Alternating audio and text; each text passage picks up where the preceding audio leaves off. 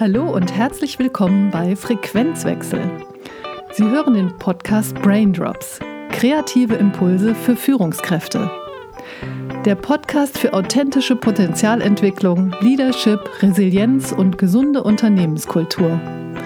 Ohne Risiken und unerwünschte Nebenwirkungen hören Sie minimalinvasive und dramafreie Denkanstöße von und mit Dr. Jörg Peter Schröder.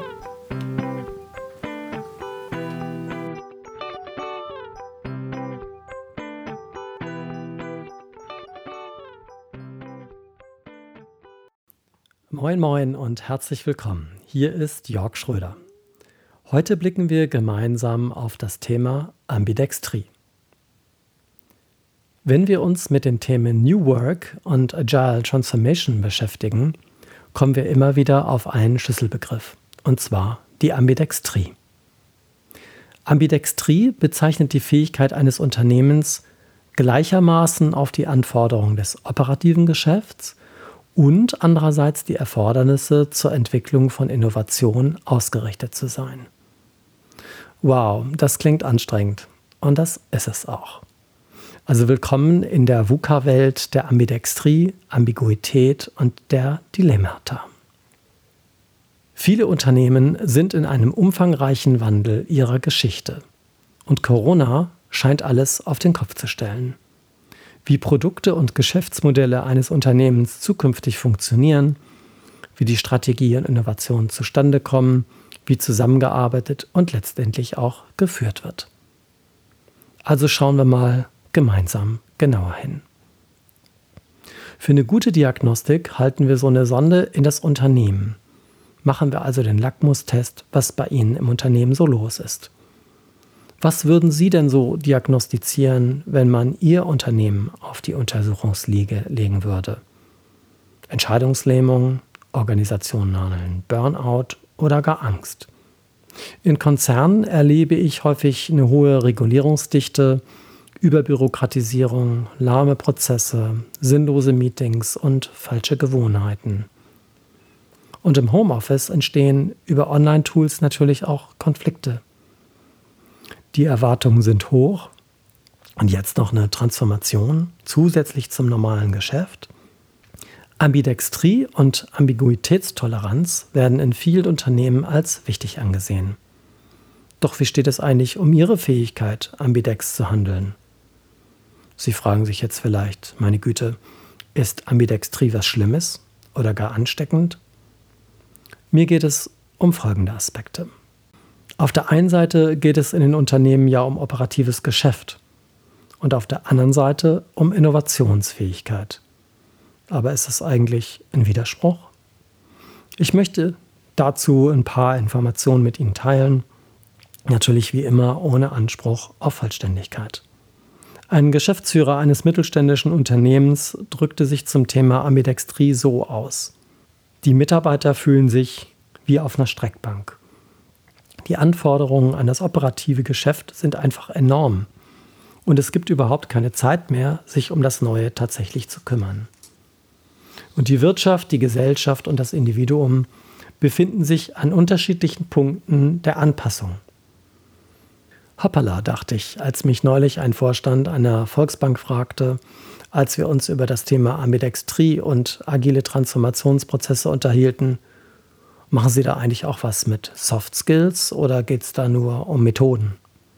Also steigen wir mal tiefer ein. Los geht's mit dem Thema Ambidextrie.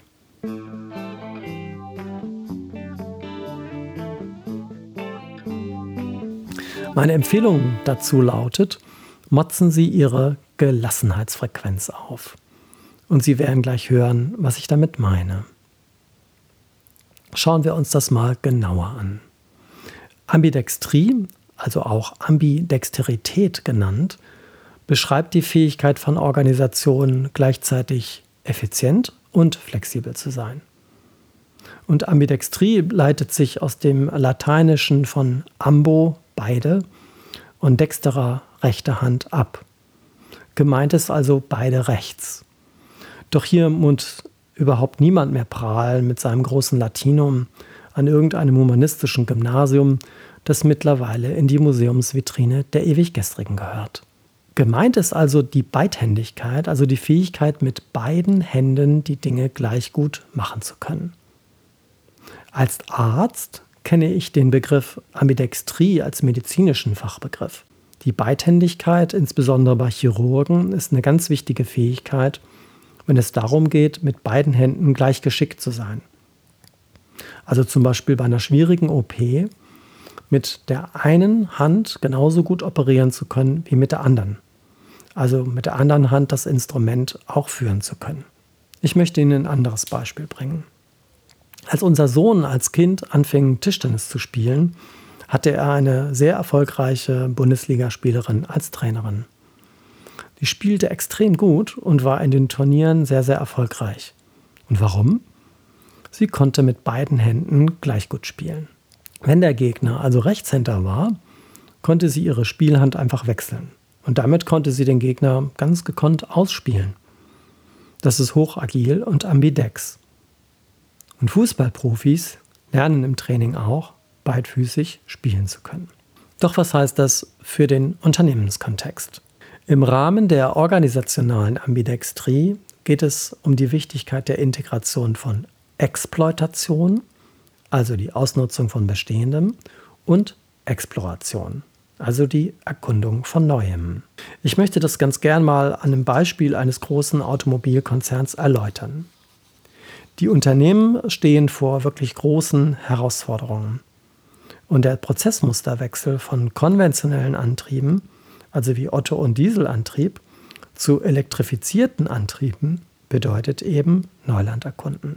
Und wenn man dann mal so an eine Vorlesung an der Uni geht, dann wird einem Folgendes vermittelt. Das beidhändige Management, also das ambidextere Verhalten von Reifen, also Exploitation und jungen Technologien, also die Exploration, kann für die Fahrzeughersteller ein wichtiges Mittel sein, um die sich verändernden Rahmenbedingungen aus Ökologie, also zum Beispiel steigenden Ölpreisen, der Politik also Regulierung von CO2-Emissionen und der Gesellschaft, wie zum Beispiel neuen Mobilitätsbedürfnissen wie Carsharing, nachhaltig erfolgreich zu bewältigen.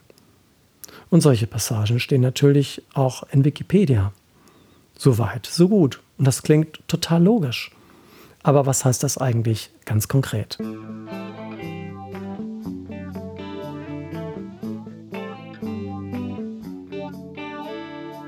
Bleiben wir nochmal beim Bild der Beidhändigkeit. Menschen mit zwei linken Händen werden wohl zumindest im handwerklichen Bereich kaum erfolgreich sein. Und das Beispiel leuchtet also ein, sich zu trainieren. Also trainieren wir Menschen, dass sie besser werden. Gut so. Vielleicht jedoch sollte jemand mit zwei linken Händen gar nicht im Handwerk arbeiten. Also statt ihn mit großer Anstrengung mit mittelmäßigen Leistungen noch mehr zu trainieren, könnte er einfach was anderes machen. Aber es gibt sicher andere Bereiche, wo dieser Mensch ganz in seinem Element sein wird. Also stimmt das Bild von der Beidhändigkeit wirklich, dass wir aus einer linken und einer rechten Hand zwei rechte Hände machen wollen? Also allein der Anspruch, mit der linken Hand so gut sein zu wollen wie mit der rechten, klingt für mich schon wieder nach Anstrengung.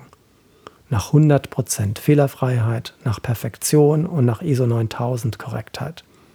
Und das ist ja genau die Welt von gestern. Und zumindest kostet es mit der linken Hand so gut zu werden wie mit der rechten sehr viel Zeit und Ressourcen.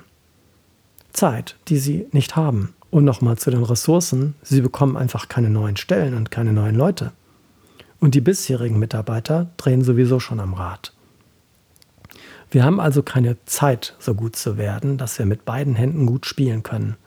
Und wir haben auch keine Zeit zu verlieren. Also mal so ein kleiner Tipp von Dr. Med an Dr. Inc. in der Automobilindustrie. Es braucht was ganz anderes. Es braucht Zuversicht, dass es schon klappen wird. Und es braucht eine Haltung des sich Einlassens auf das Neue. Eine spielerische Experimentierfreude und Staunen, was alles geht. Aber dazu müssen sie ihre Frequenz ändern.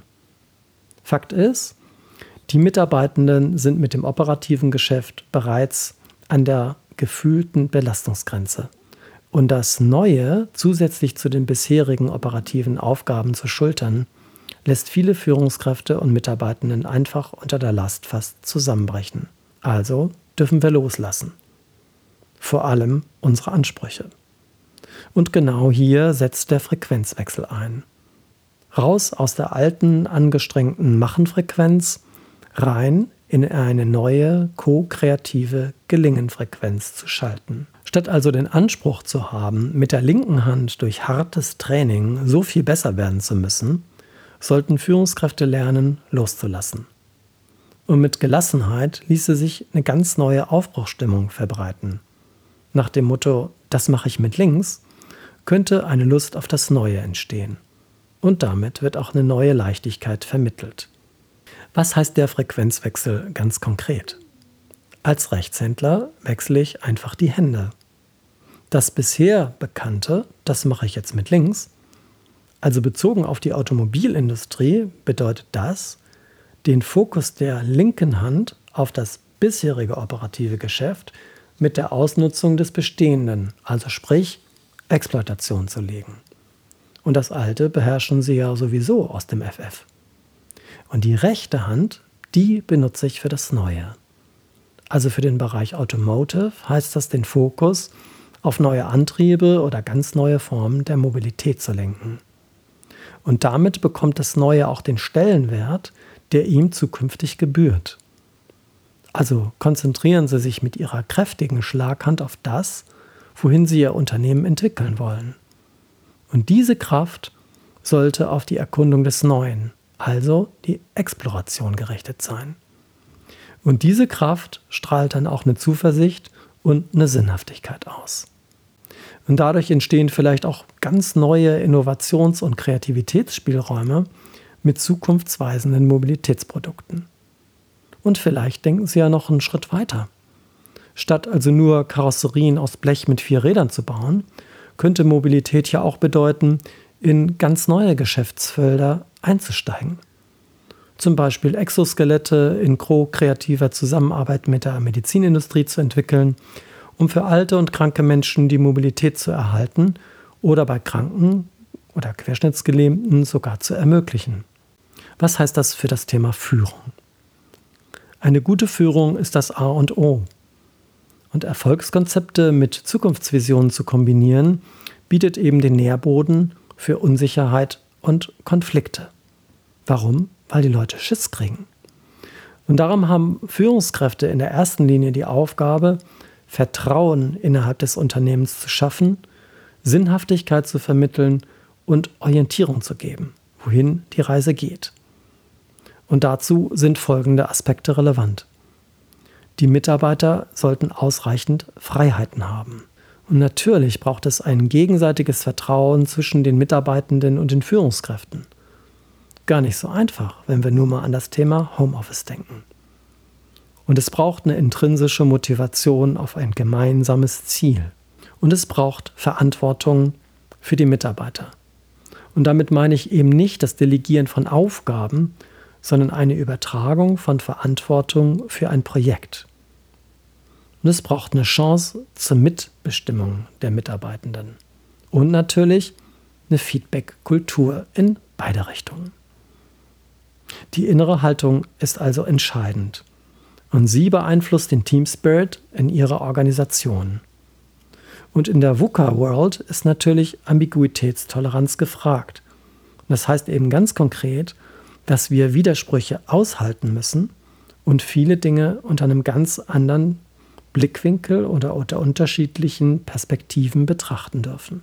Und der Mindset Change in den Köpfen der Führungskräfte ist entscheidend, ob so ein Transformationsprojekt tatsächlich erfolgreich sein wird.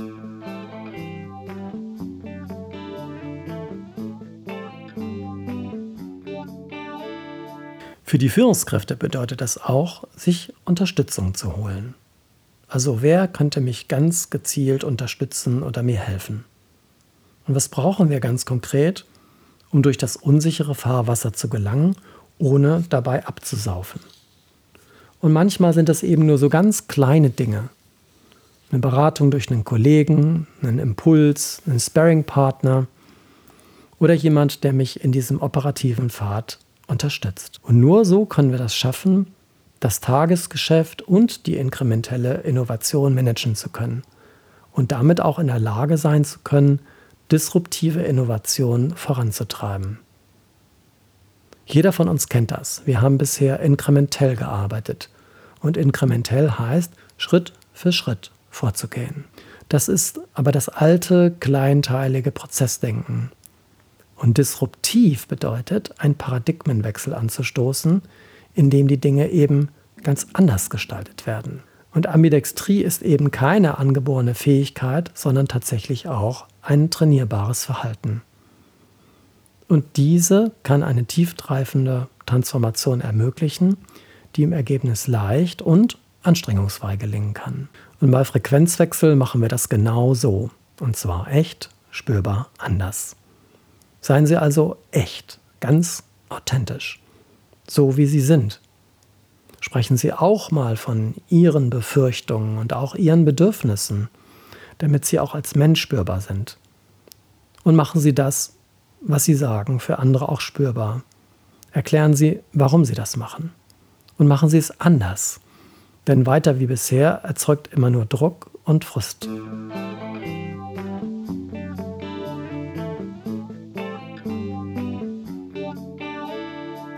Was mich bei der ganzen Sache nachdenklich gemacht hatte, war, seit 25 Jahren begleite ich jetzt Führungskräfte und Organisationen dabei, ihr Potenzial zu entwickeln. Und wenn wir die Arbeit aber wirklich neu erfinden wollen, sind die Mitarbeitenden das Wichtigste. Also stellen wir sie doch einfach in den Mittelpunkt. Wir brauchen Führungspersönlichkeiten, die aus dem New Work-Blickwinkel das Potenzial der Menschen sehen, wie ko-kreativ gemeinsam Neues gestaltet werden kann. Und natürlich brauchen wir ein agiles Methodenset für die Umsetzung. Wir brauchen menschenzentrierte Designmethoden also von Design Thinking über Agile bis zu Lean Startup in Sprint. Doch alles der Reihe nach. Viele glauben, nur durch das Einstellen eines Scrum Masters und das Einrichten einer lockeren und kreativ gestalteten Werkbank eine echte Transformation gestalten zu können. Und Methoden, Techniken und Tools sind jedoch nur die Ausführungswerkzeuge eines inneren Klärungsprozesses. Also nicht die Methoden und die Tools stehen im Vordergrund, sondern die Haltung der Unternehmensleitung und der Führungskräfte. Leading from the Inside Out ist sozusagen das Vorgehensmodell. Und ich wünsche Ihnen, dass Sie das echt spürbar anders machen, dass Sie ambidextri leben können, wenn es um eine echte Transformation und eine gelingende Kommunikation geht, damit Sie in der Teamentwicklung hoch agil und im Unternehmen mit Schwung nach vorne kommen. Machen Sie einen Frequenzwechsel und fahren Sie Ihre intuitive Gelassenheitsfrequenz hoch. Raus aus dem angestrengten Kämpfen, rein in ein beschwingtes Tanzen im Möglichkeitsraum. Und lassen Sie sich ein auf das Neue, ohne die Anstrengung, alles in den Griff bekommen zu wollen. Und gemeinsam gelingt es. Meist sogar ganz einfach. Danke für Ihre Aufmerksamkeit. Ich hoffe, dass der Podcast für Sie ein Gewinn gewesen ist und bis zum nächsten Mal wünsche ich Ihnen eine stressfreie Zeit. Keep cool and carry on. Kreative Grüße, Ihr Jörg-Peter Schröder. Sie hörten den Podcast Braindrops. Kreative Impulse für Führungskräfte. Der Podcast für authentische Potenzialentwicklung, Leadership, Resilienz und gesunde Unternehmenskultur. Minimalinvasive und dramafreie Denkanstöße von und mit Dr. Jörg Peter Schröder. Weitere Informationen über Coaching, Wirtschaftsmediation und gesunde Arbeitskultur erhalten Sie unter www.frequenzwechsel.de.